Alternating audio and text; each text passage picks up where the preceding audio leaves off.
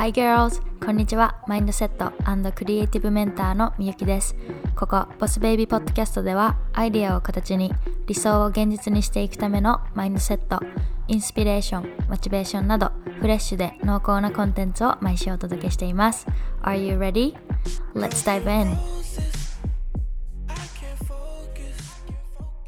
Hey guys, welcome back to another episode of Boss Baby Podcast. Today I'm gonna be talking about freelancing. Yay!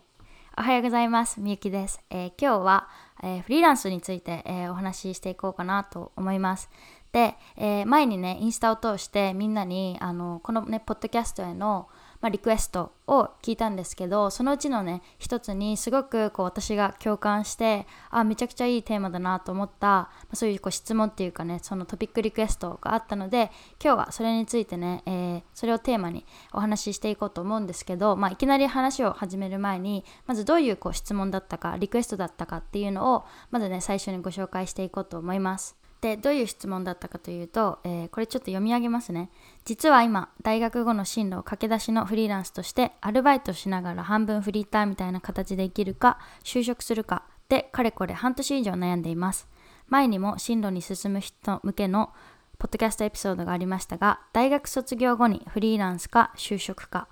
で悩む人。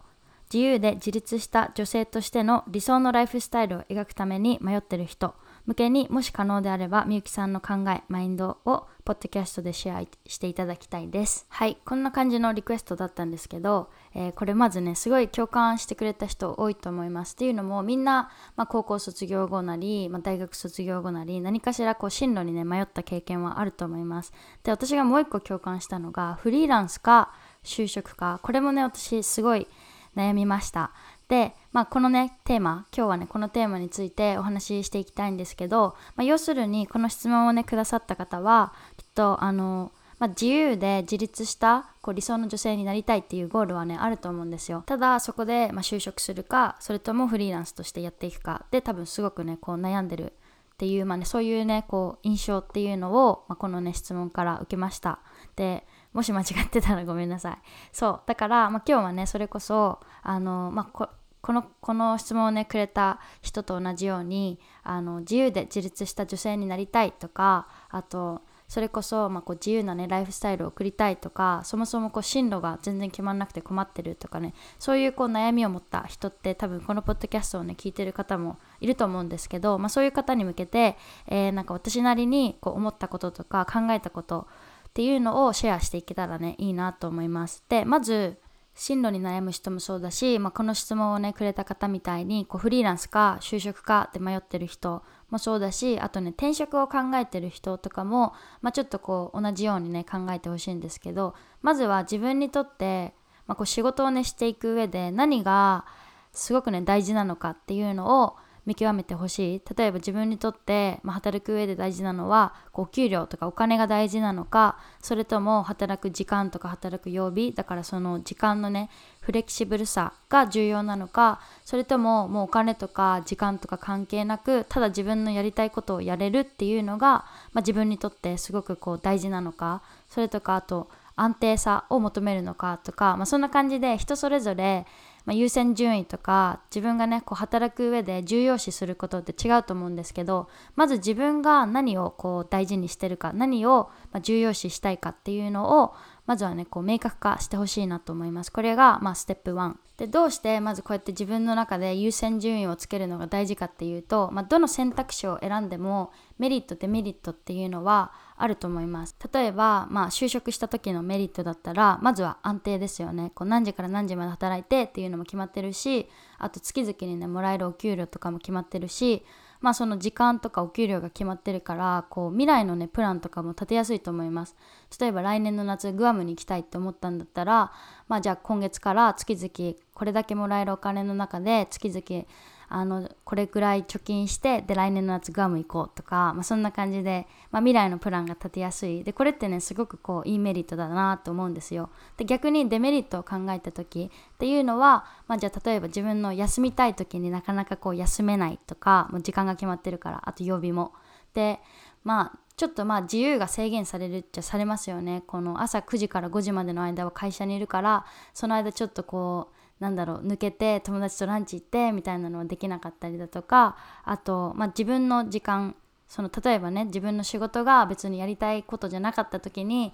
自分のやりたいことができる時間っていうのが、まあ、その仕事以外の時間になっちゃうから、まあ、ちょっと限られちゃうとか、まあ、これが就職する上での、まあ、メリットデメリットもっとあると思うけどね。そう。でフリーランスのメリットデメリットとしては、まあ、フリーランスってね結構響き的には自由そうとか言われるんですけど、まあ、確かに働く時間とかね働く曜日とか、まあ、1日にどれぐらい働くとか、まあ、全部自分でね決めていいから確かにそういった意味では自由と思われるかもしれないけどでももらえるお給料とかっていうのはまあ会社員とかそのね就職した場合に比べて不安定だとは思います。自分が頑張れば頑張れ頑張るほど確かに稼げるけどでも自分がサボった時はその分ねこうお給料お金の面でねやっぱこう影響が出てくるからだからまあ自由だからといって働かないっていう選択肢はねもちろんないわけでまあだから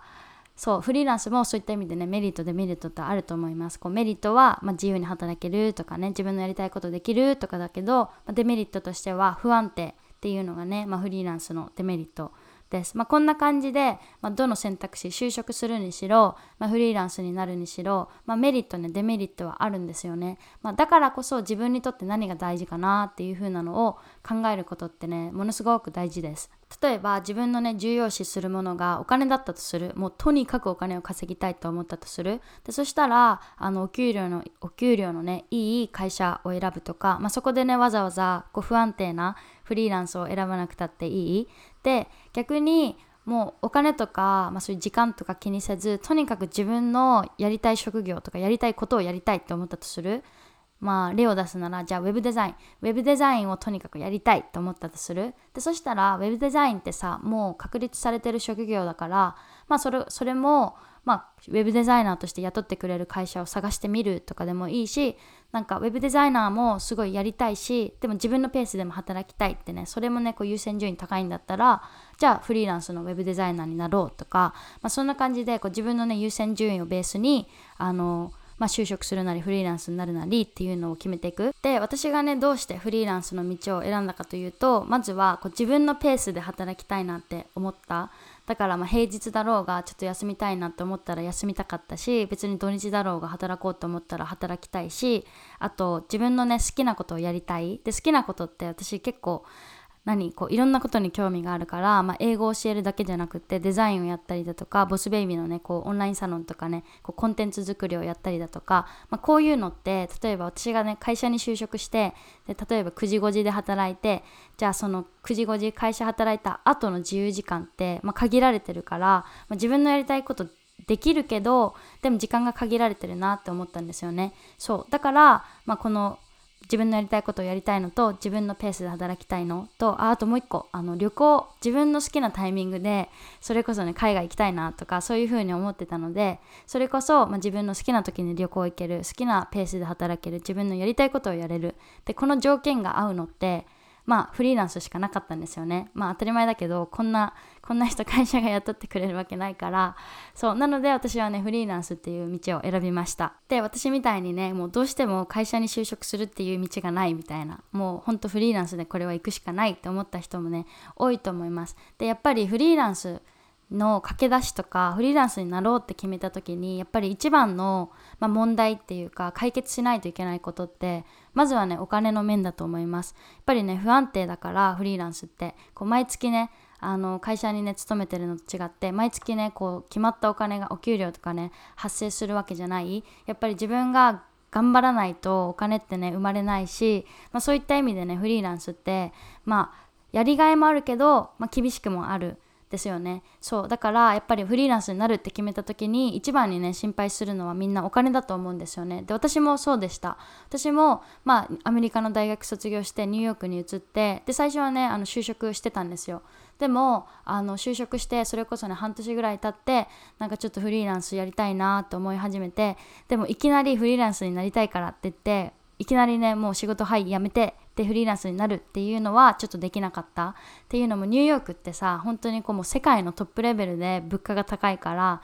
本当にね家賃もうすごい高かったし本当にね生活するのに生活するだけですごいこうお金がかかる。だから、まあ、そういった環境に住んでる中でいきなり会社を辞めてで安定しないねこうだけお金が入ってこない状態でフリーランスになるのはちょっとこうまあ無理があった。だから私がどうしたかっていうとまず自分が月に最低額ねどれぐらい必要なのかっていうのをまずは出した。だからまあニューヨークならじゃ最低月に20万ないと生活していけないとする。でそしたらまあじゃあ最低20万稼げる。けどどうしたら今自分の勤めてる会社の、まあ、時間働く時間を減らせるかな。だから20万稼ぎつつ会社の時間を減らすっていうのをね考えたんですよね。でそしたら、まあ、週5行ってたんですけどね週5働いてたんですよ。月曜日から金曜日まで。でもそれが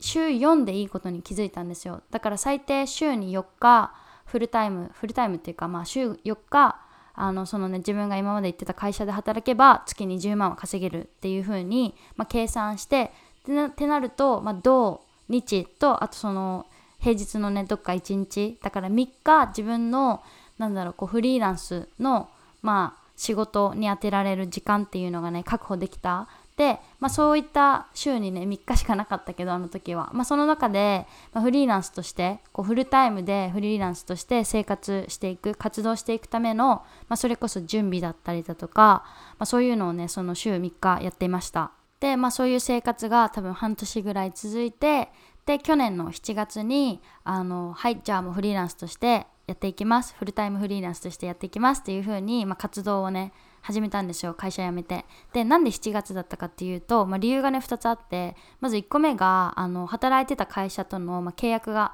もう7月で終わりだった。でプラス7月にすごい仲のいい友達たちと東南アジアにねこう旅行行くあの予定を立てた立ててたんですよね。そう。だからあまあちょうどいいや。タイミング的にはねちょうどいいやって思って、まあ、この際ねあのちょっと不安はあるけどフリーランスになろうっていうふうに思ってそう去年の7月から私はねフリーランスとしてフルタイムで、まあ、活動を始めました。今振り返って思うのはあの時そのフリーランスになりたいなって思った時にいきなり会社辞めていきなり始めなくてよかったなってすごい思います。っていうのも、まあ、お金もそうあの時始めてたら全然多分収入ないと思うから生活できてなかったしでもそれだけじゃなくって私がすごいこう今ね過去の自分に感謝してるのは土台作りっていうのをしっかりしたこと。あの、まあ、土台作りっていうのはそういうそれこそねこう人脈を作るとかもそうだけどでも自分がどういう風なフリーランスの活動をしていきたいのかっていうのをすごい考えたんですよ。それこそこうジャーナルに書き出した。自分がどんなことでお金を作ってどんな風な働き方をしてっていうのをもうほんと全部明確化してでそうやって何それに沿ってとかそういうふうにフリーランスの活動をしていくために自分は何が今必要なのかなって考えた時になんかやっぱりいきなりこう会社を辞めていきなり本当にね貯金も経験も人脈もないままいきなり始めるのはちょっと難しかっただろうなってすごい思う。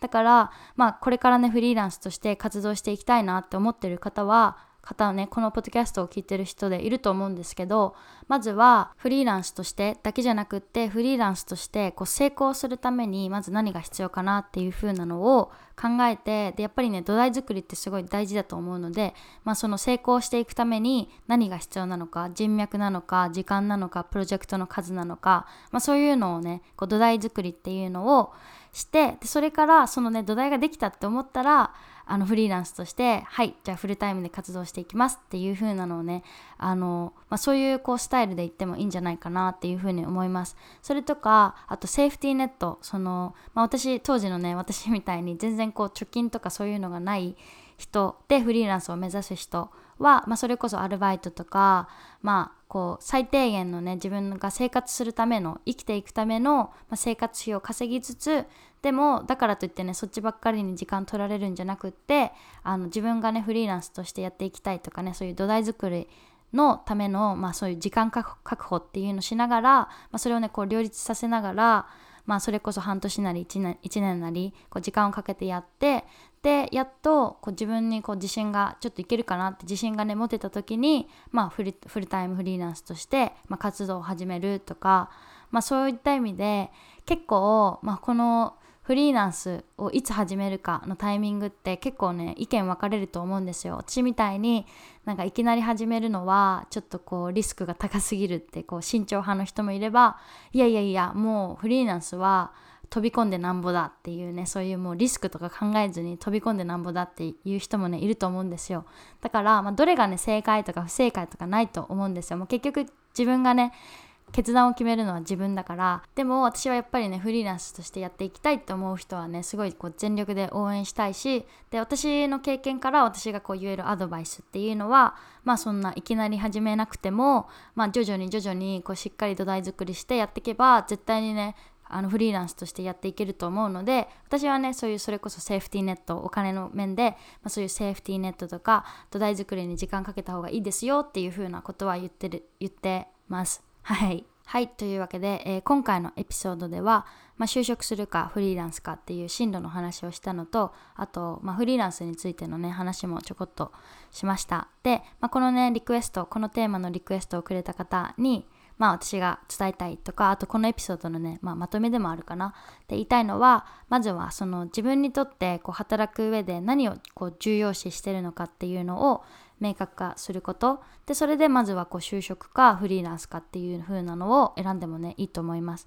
例えばお金が重要ならお給料のいい会社にね就職するとかそれともフリーランスで生きていきたい生きていき行きたいとかって思うなら、まあ、フリーフリーランスとしての道を選ぶで、まあ、いきなりフリーランスになるのは難しいから、まあ、最初はこうアルバイトしながら、ま、フリーランスの土台作りとかねそういうのをしっかりやっていくとか、ま、そんな形でやっぱり一番最初のステップとして、ま、自分が自分にとってね働く上で何が大事かなっていうのをまずはね一番最初にこう明確化してほしいなっていうふうに思います。で私はあの日本のね会社にねこう就職したことがないのでバイトはあるけどだからこう日本の会社はああだこうだみたいなことは、まあ、言えないんですけどでも、まあ、フリーランスとして活動を始めてちょうどね1年ちょい経ったので、まあ、それこそこうフリーランスとしてこう学んだこととか気づいたこととかあとこれちょっと誰か教えてほしかった みたいなことってねやっぱたくさんありましたこの1年間で。でそういった、まあ、フリーランスについてとかあとオンラインビジネスもねやってるので、まあ、そのオンラインビジネスについて。でこういった、本当ビジネスとかフリーランスについてのことはあのオンラインサロンボスベイビーアップっていう、まあ、略して BBU のあのオンラインサロンでシェアしてます。なので、えーまあ、詳細欄に詳細欄っていうかこのエピソードのねノート欄このエピソードのノート欄にあのオンラインサロンの詳細リンクを貼ってるのでそれこそちょっとこうフリーランス興味あるかもとか副業でオンラインビジネスやってみたいかもとか、まあ、そういうこうビジネス関係とかフリーランスについて興味ある人はそのボスベイビーのオンラインサロン PBU オンラインサロンも一度チェックしてみてください。で今だけねあの月額1000円で入会できるようにしてるので他のね多分こうビジネス関係のオンラインサロンとかより全然安いと思うし私はやっぱり、まあ、自分がねすごくこう周りにフリーランスの人ってそんなにいなかったからすごいこう大変だったんですよ最初は。でなんかそういった、まあ、本当にこうベーシックなことからね、そういうそれこそ最初フリーランスになる上でこうジャーナルしてたこととか、まあ、そういうのもねシェアしていきたいなって思ってるし、まあ、本当にこうベーシックなことから、まあ、それこそこうオンラインビジネスで学んだこととか、ね、それこそ今もね全然学び中だしこう本当いろんな私も誰かのね違う人のオンラインビジネスオンラインビジネスじゃないビジネスのオンラインサロンにね今入っててでそこで学んだこととかもねいっぱいある。でそういうのをこう自分のビジネスに適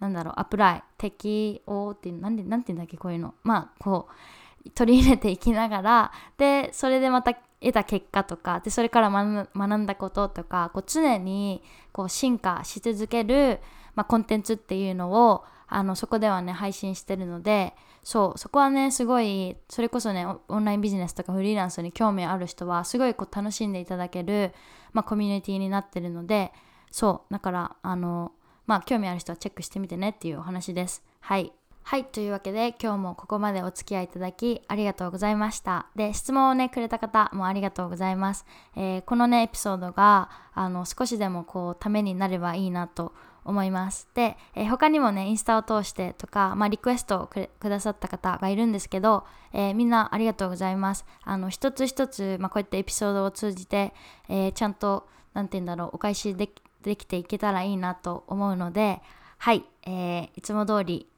何て言うんだろう。まあ、本当にここまで聞いてくれてありがとうございます。はい、そういうわけで、えー、また次のエピソードでお会いしましょう。Thank you so, so much for watching. Watching じゃね listening. And I'll talk to you guys in the next episode. Bye!